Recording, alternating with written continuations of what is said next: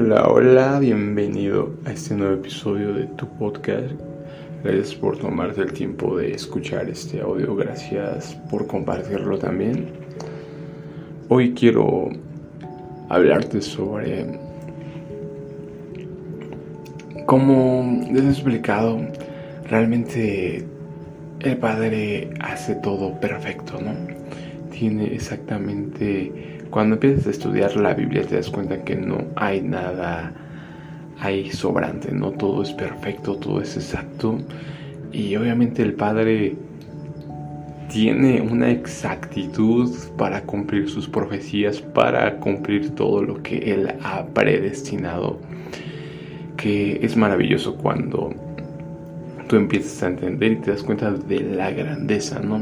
Cada vez te sientes más y más pequeño porque entiendes que obviamente nuestros pensamientos no son los pensamientos del Padre, ¿no? Sus pensamientos son mucho más altos, no logramos entender la magnitud, ¿no? Diría Pablo, ¿quién examinará la mente de Cristo, ¿no? ¿Quién, ¿Quién puede darle consejo al Todopoderoso? ¿Quién puede darle algo para que Él esté en deuda, ¿no? ¿Quién le enseña sabiduría? Obviamente todo eso tiene que, que ver con todas estas cualidades, ¿no? Toda esa ese poder, ¿no? Toda esa sabiduría, toda el principio de la sabiduría es el temor de Jehová, ¿no? Por eso cuando empiezas a tener ese temor reverente hacia el Padre, empiezas a conocer su sabiduría, ¿no? Sabiduría divina. Y hoy eso nos muestra exactamente lo que él ya tenía planeado desde la fundación, más bien desde antes de la fundación, ¿no?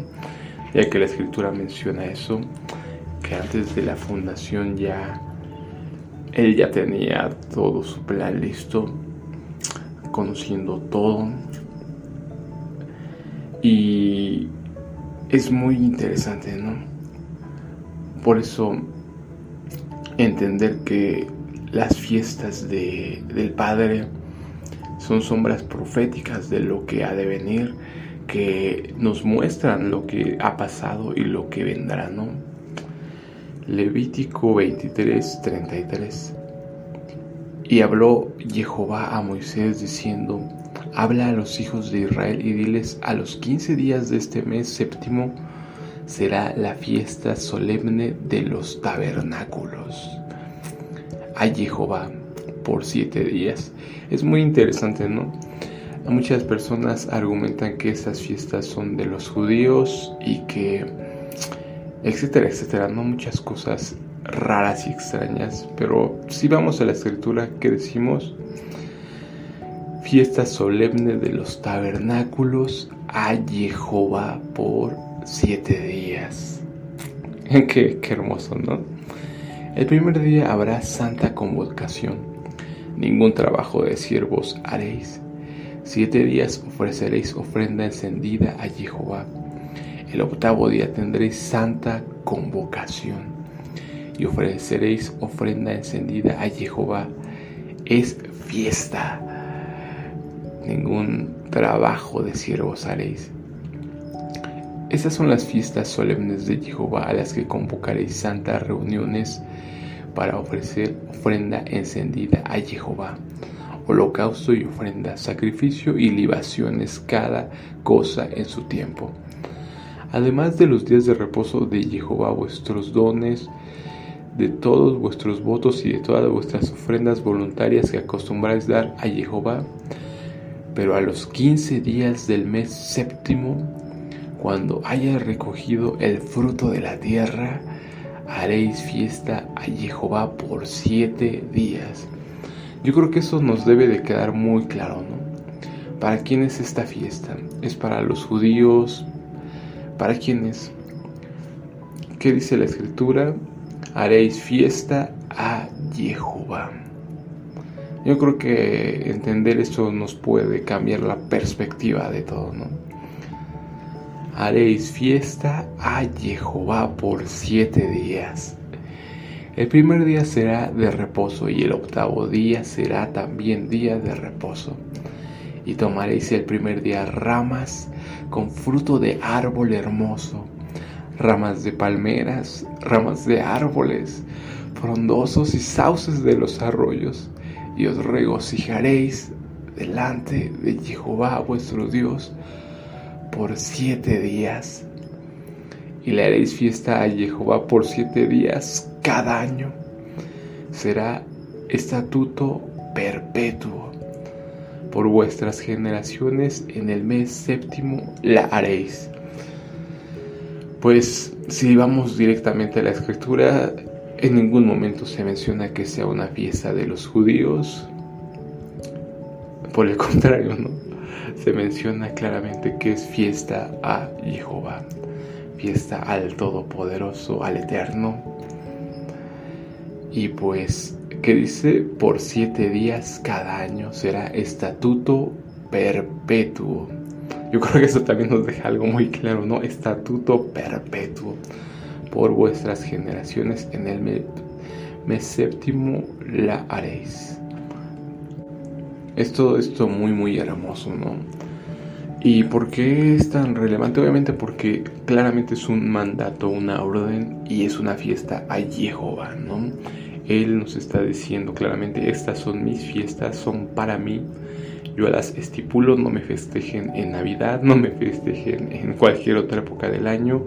Será exactamente en esta época, mes séptimo,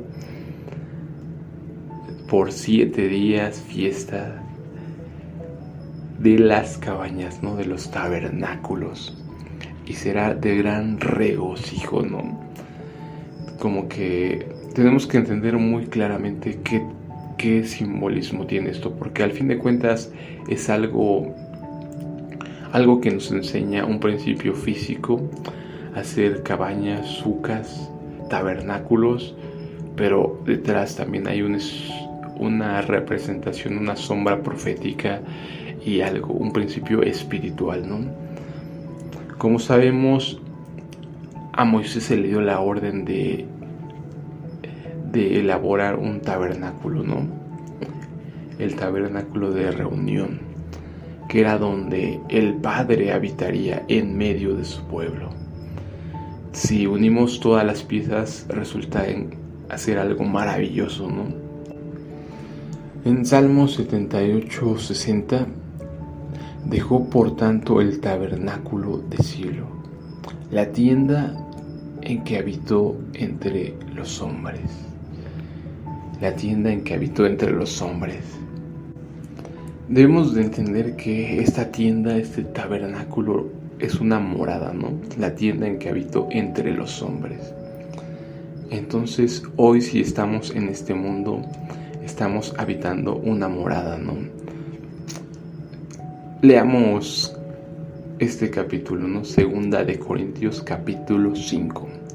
Quizás te quedará un poco más claro porque sabemos que si nuestra morada terrestre, este tabernáculo, se deshiciere, tenemos de Dios un edificio, una casa no hecha de manos, eterna en los cielos. Y por eso también gemimos deseando ser revestidos de aquella nuestra habitación celestial.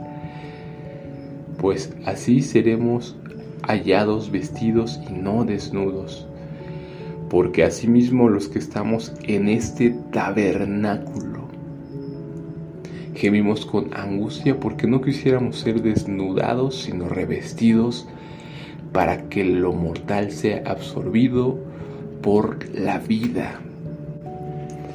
Pues vemos que es este tabernáculo, ¿no? Una morada terrestre.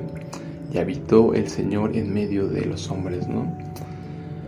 Si analizas ese habitar en medio, ¿qué representaba ese tabernáculo que levantara Moisés?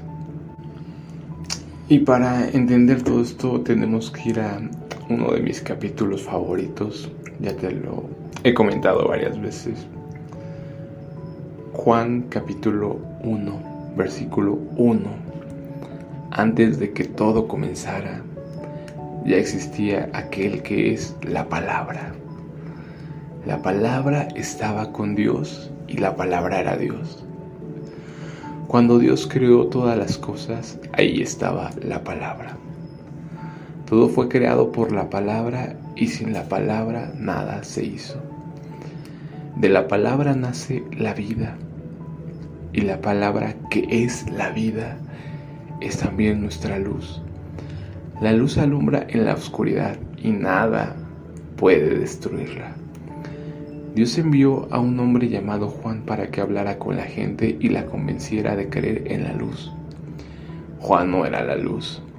Él solo vino para mostrar quién era la luz y la luz verdadera pronto llegaría a este mundo. Aquel que es la palabra estaba en el mundo. Dios creó el mundo por medio de aquel que es la palabra, pero la gente no lo reconoció. Escucha esto. La palabra vino a vivir a este mundo. Sí, habitó un tabernáculo, una morada en este mundo para habitar en medio de los hombres. La palabra vino a vivir a este mundo, pero su pueblo no lo aceptó. Pero aquellos que la aceptaron y creyeron en ella llegaron a ser hijos de Dios. Son hijos de Dios por voluntad divina, no por voluntad humana. Aquel que es la palabra habitó entre nosotros. Repito, aquel que es la palabra habitó entre nosotros y fue como uno de nosotros.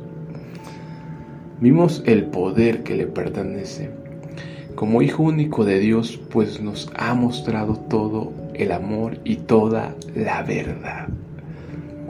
Juan habló de aquel que era la palabra y anunció, ya les había dicho que Él estaba por llegar. Él es más importante que yo porque existe desde antes de que yo existiera.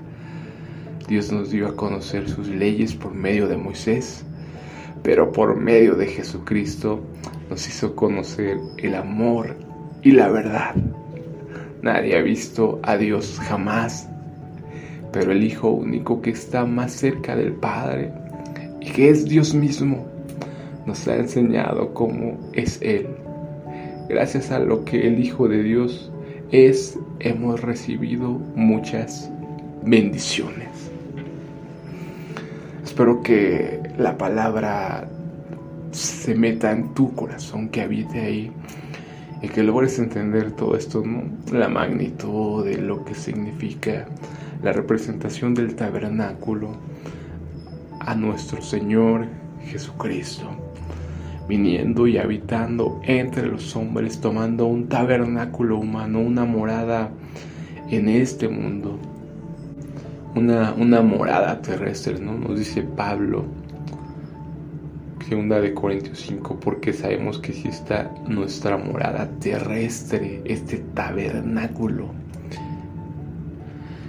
tal cual, ¿no? Todo representa, como te lo he dicho, no hay nada al azar en la Biblia, cada cosa que está ahí es por algo y es maravilloso, ¿no?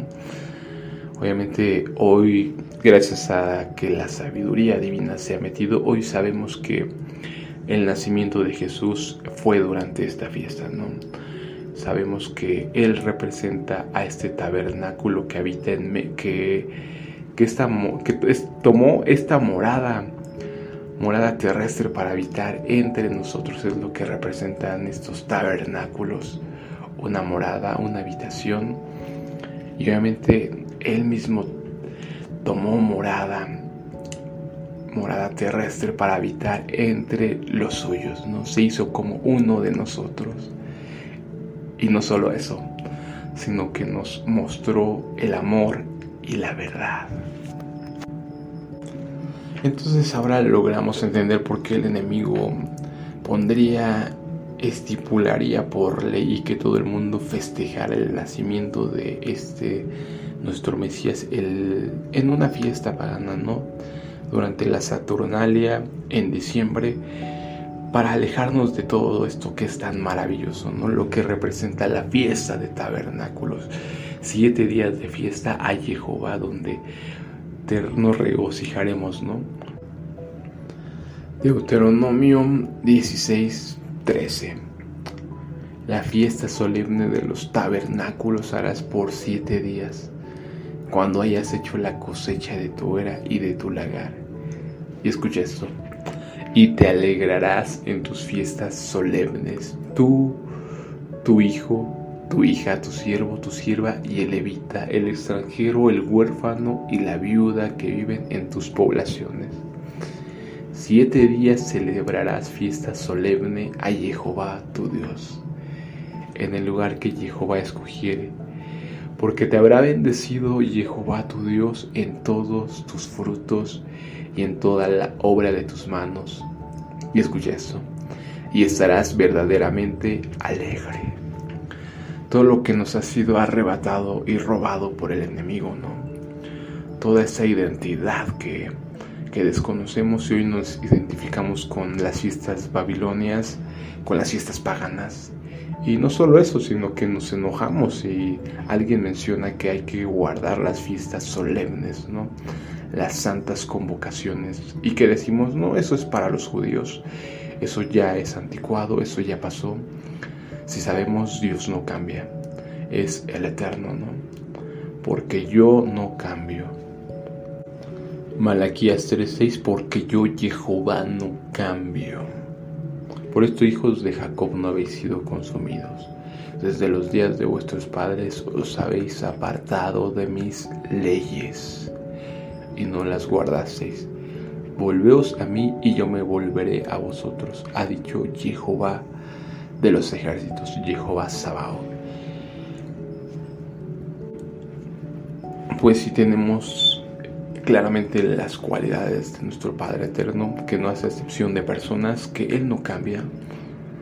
Obviamente, y si entendemos que sus fiestas son de manera perpetua, celebrarás estas fiestas, las santas convocaciones como estatuto perpetuo por vuestras generaciones, ¿no? Pues no, no sé qué podemos, cuál puede ser nuestra excusa. Simplemente, pues, desobediencia, ¿no? Rebeldía y perdernos de todo esto tan maravilloso, ¿no? De la identidad de ser hijos y festejar a su padre, ¿no? Siete días y tomaréis el primer día ramas con fruto de árbol hermoso, ramas de palmeras, ramas de árboles frondosos, sauces de los arroyos, y os regocijaréis delante de Jehová vuestro Dios por siete días, y le haréis fiesta a Jehová. Pues aquí creo que aquí no hay nada que podamos objetar, ¿no? Y le haréis fiesta a Jehová. ¿Para quién es la fiesta? Para nuestro Padre, ¿no? Para Abba para nuestro papito. Y le haréis fiesta a Jehová por siete días. Cada año será estatuto perpetuo por vuestras generaciones. Pues es muy lógico que si esta es la fiesta de Jehová, obviamente es el día de su nacimiento, ¿no? La fiesta de las cabañas, la fiesta de Sukkot, tabernáculos, cuando Él mismo se hizo hombre y habitó entre nosotros, ¿no? Entre los hombres. Tomó un tabernáculo humano, un tabernáculo temporal para habitar en medio de nosotros, ¿no? Primera de Juan, capítulo 1, versículo 1. Les anunciamos al que existe desde el principio a quien hemos visto y oído, lo vimos con nuestros propios ojos y lo tocamos con nuestras propias manos. Él es la palabra de vida. Él quien es la vida misma, nos fue revelado y nosotros lo vimos y ahora testificamos y anunciamos a ustedes que Él es la vida eterna. Estaba con el Padre y luego nos fue revelado les anunciamos lo que nosotros mismos hemos visto y oído, para que ustedes tengan comunión con nosotros. Y nuestra comunión es con el Padre y con su Hijo Jesucristo. Escribimos estas cosas para que ustedes puedan participar plenamente de nuestra alegría. Ese es el mensaje que oímos de Jesús y que ahora les declaramos a ustedes. Dios es luz y en Él no hay nada de oscuridad. Por lo tanto mentimos y afirmamos que tenemos comunión con Dios, pero seguimos viviendo en oscuridad espiritual. No estamos practicando la verdad. Si vivimos en la luz así como Dios está en la luz, entonces tenemos comunión unos con otros. Y la sangre de Jesús, su Hijo, nos limpia de todo pecado. Si afirmamos que no tenemos pecado, lo único que hacemos es engañarnos a nosotros mismos y no vivimos en la verdad. Pero si confesamos nuestros pecados a Dios, Él es fiel y justo para perdonar nuestros pecados y limpiarnos de toda maldad.